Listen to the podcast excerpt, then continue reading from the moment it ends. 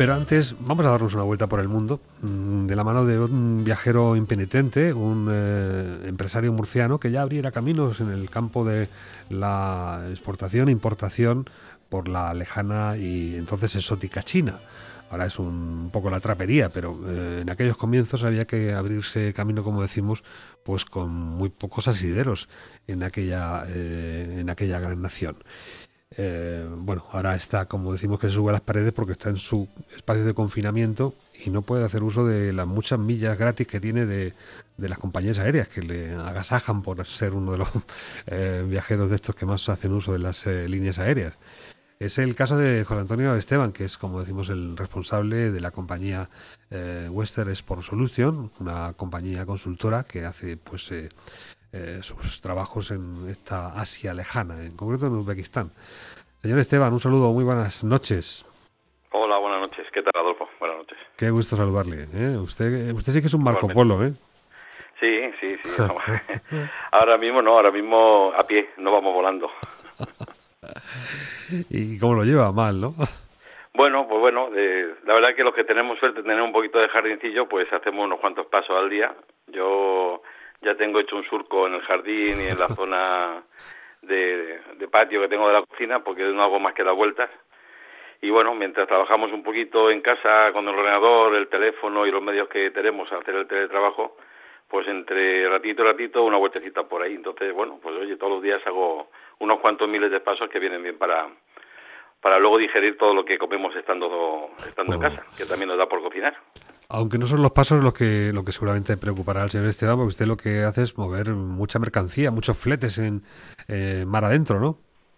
Sí, claro, nosotros bueno movemos mercancía de, de varias partes del mundo y bueno utilizamos tanto fletes marítimos, aéreos, por tren también.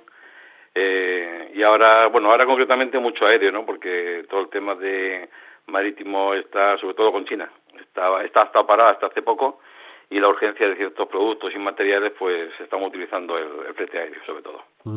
Con China, que nos eh, trajeron el problema y nos dan la solución también, ¿no? Bueno, mm, la verdad que yo he vivido en China no solamente, esta, bueno, esta parte no he vivido porque teníamos un viaje programado para marzo, que por supuesto ya anulamos con anterioridad, antes del año nuevo chino. Pero yo he vivido en mis carnes eh, las anteriores epidemias del SARS, del, de la gripe aviar, y las he vivido allí mismo en China, ¿no? Fueron, digamos, menos propagadas por el mundo, pero las he vivido y he vivido la situación crítica que suelen que suele causar este tipo de cosas dentro de un país como China. Sí, pero, pero ese aspecto que decimos de que, bueno, pues sea la, la meca en este caso de, de muchos eh, productos que han sido debidamente deslocalizados, ¿no? Y que parece que necesariamente pasan por el, por el gigante asiático. ¿Esto es bueno, es malo? ¿Puede cambiar? Hombre, es malo porque, digamos, como tú has dicho, se han deslocalizado producciones y, claro, pues entonces se ha descuidado una serie de de sectores en los que se ha localizado en Murcia, en, perdón, en, China. ¿El por qué? Bueno, pues porque en su momento cuando empezamos en China la obra, la mano, bueno, la mano obra era muchísimo más barata, pero muchísimo más barata. Los procesos de producción no son como los de aquí, no tienen eh, las exigencias que tienen aquí, por lo tanto son procesos de producción más baratos, con mucho menos cuidados. Y bueno, hasta la crisis, digamos, anterior, eh, China ha estado partiendo el bacalao. De la crisis anterior ahora, esa situación ha cambiado un poquito porque, lógicamente, eh, después de la crisis no se podía mantener una situación de compra para mantener stocks y o sea, tener stocks y financiar un por 90 o 120 días, que es lo que puede tardar un pedido de traer en China y con lo cual la gente tiene que aprovisionarse. Y eso ha dado que, bueno, pues algunas empresas o algunos sectores reabrieran, ¿no? Pero bueno, se ha demostrado que otros sectores, como por ejemplo el que estamos ahora mismo sufriendo y tal, pues se había, se había deslocalizado totalmente y eso es lo que nos está causando bastantes problemas. Casi, casi sonaba eso a un, a un mea culpa, no sé si esto hemos alimentado en exceso el dragón, ¿no? Y, y ahora pues nos damos cuenta de, de, esos excesos, ¿no? Que se aprovechó pues esa coyuntura que usted hablaba de unas, eh, unas relaciones laborales pues muy ventajosas y claro, pues eso, en fin, traen estos, eh, estos lodos. Sí, hombre, vamos a ver, todo el mundo tenemos culpa de hacer ciertas cosas, pero claro, el mercado, los precios y las calidades marcan el mercado. Entonces, cuando tú vas a comprar un producto, estamos hablando siempre del mismo nivel, porque luego hay otra serie de, circunstancias que marcan el, este, la compra de China de los malos productos y tal, porque China produce lo peor, lo malo, lo mejor, lo bueno y lo muy bueno. Todo es cuestión del comprador que sepa comprar lo que debe de comprar en cada momento, ¿no? Y muchas veces el comprador se engaña con esos precios tan maravillosos que en un momento dado te puede plantear China y caes en ese error, ¿no? Pero efectivamente hemos descuidado un poco, pues eso, el sentir productivo del país y lo hemos deslocalizado simplemente por esa razón, por la razón de precios y por la razón de, de, de, más beneficios, mejores precios y en, en un momento de, una, de la economía que estaba muy, muy floreciente, ¿no? Esto podría ser válido también para otros sectores productivos, en donde también hemos buscado esa conveniencia, eh, quizá materia prima, quizá pues eh, algún producto que nos haya parecido que podíamos hacerlo más barato, ¿no? Y, le hemos quitado pues esa fuente de ingresos a, a otros eh, ciudadanos que también pues en fin habían hecho de eso una especie de fortín, ¿no? Pues sí, en este caso concreto yo creo que lo que nos ha surgido en este momento, ¿no? Con esta pandemia, eh, yo creo que en mi vaga opinión, ¿no? Se ha, reaccionado tarde porque aquí tenemos una industria con muchas posibilidades de poder hacer eh, cosas y de habernos, digamos, preparado sabiendo la que nos venía, porque los datos que teníamos todo el mundo, o sea, el gobierno, y posiblemente el gobierno tenía mejores datos que nosotros, ¿no? Los datos que teníamos todo el mundo era que esto no era exactamente igual que las pandemias o los otros, las otras circunstancias y había que prepararse, y sobre todo cuando surgió el tema de Italia. Concretamente a mí me pilló el viaje en Uzbekistán y el día teníamos preparado, bueno, era un viaje de, de 12 o 13 días y el día 4, nosotros teníamos una feria que empezaba el día 9, eh, Our War, de agricultura, y el día 4 ya nos avisaron de que no viajara nadie de lo que tuviéramos previstos a Uzbekistán porque los iban a confinar, con lo cual el día 4 a nivel internacional ya se sabía lo que estaba pasando en España. Lo que pasa yo creo que aquí se reaccionó tarde, pues bueno, por las circunstancias que ya todos sabemos y las que, bueno, pues ya, ya veremos a ver lo que pasa. Lo que pasa, pues, entre las cosas, es que hay un grado de desconfianza que también palpamos en las instituciones, ¿no? En nuestro ámbito europeo, por ejemplo, hay ya pues entre esos recelos, ¿no? Entre países, eh, posiblemente eh, esas alianzas eh, se tengan que revisar en el futuro, ¿no? No sé si habrá que empezar de cero muchos muchos casos.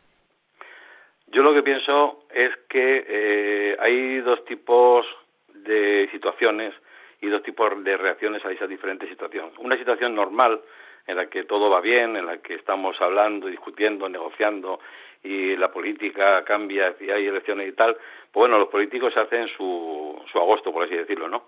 Pero cuando hay una situación como esta, los políticos tenían que ser, eh, cambiar el chip y ponerse en manos de, de profesionales. No buscar los amigos del político de tal, ponerlo en el momento, en el sitio tal, para que dé todo, incluso las explicaciones o la toma de decisiones. La toma de decisiones en un momento tan crítico como este tiene que estar tomada por, por profesionales, sean del color que sean, da exactamente igual, pero profesionales. Y yo creo que ese es el error más grande que está cometiendo ahora mismo la política en España.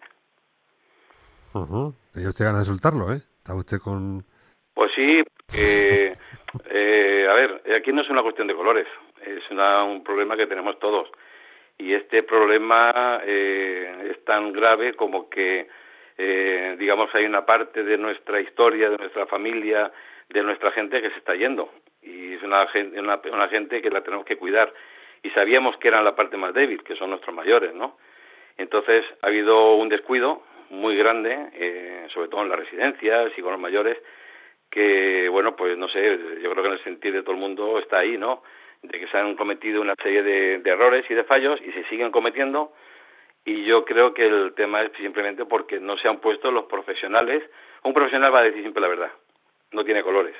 Y se están poniendo profesionales al, al, frente que siguen las directrices políticas para, bueno, pues para, para sacar siempre un rédito político que creo que en este momento no es, no es honorable sacarlo. Bueno, vamos a terminar en, lo alto. ¿eh? Vamos a dejar una cosa positiva que a lo mejor eh, con relación a ese mundo tan ancho que usted ha, vivido, ha pasateado, ha pisoteado, pues, eh, en fin, tantas veces.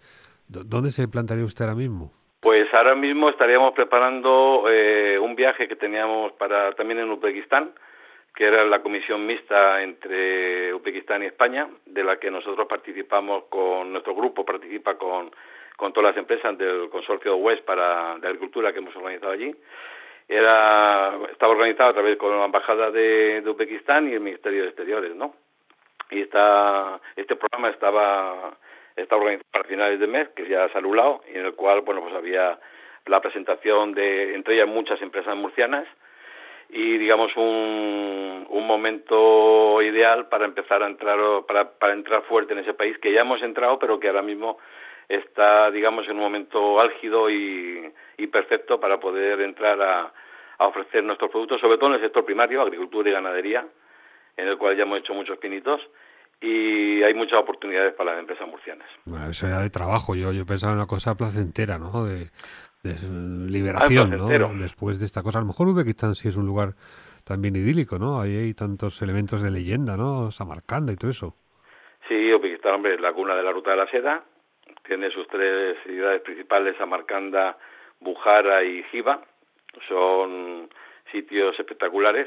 Y luego hay sitios muy bonitos también para descubrir. Toda la zona del Valle de Freganá, eh, es una zona muy bonita, una zona ya entre montañas, es un valle entre montañas, es una zona muy bonita.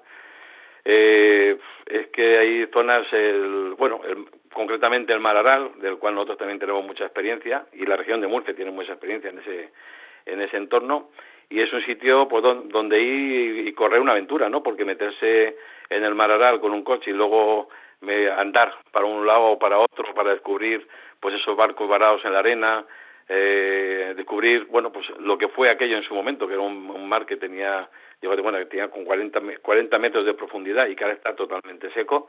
Bueno, pues es una experiencia bastante, bastante bonita. Bueno, pues con la imaginación viajamos a este lugar, esa eh, tierra soñada que nos apunta el señor Esteban como eh, gran viajero impenitente, como, en fin, eh, importador de referencia de esa compañía Western por Solución, al que, bueno, nuevamente pues agradecemos la deferencia con, con Onda Regional.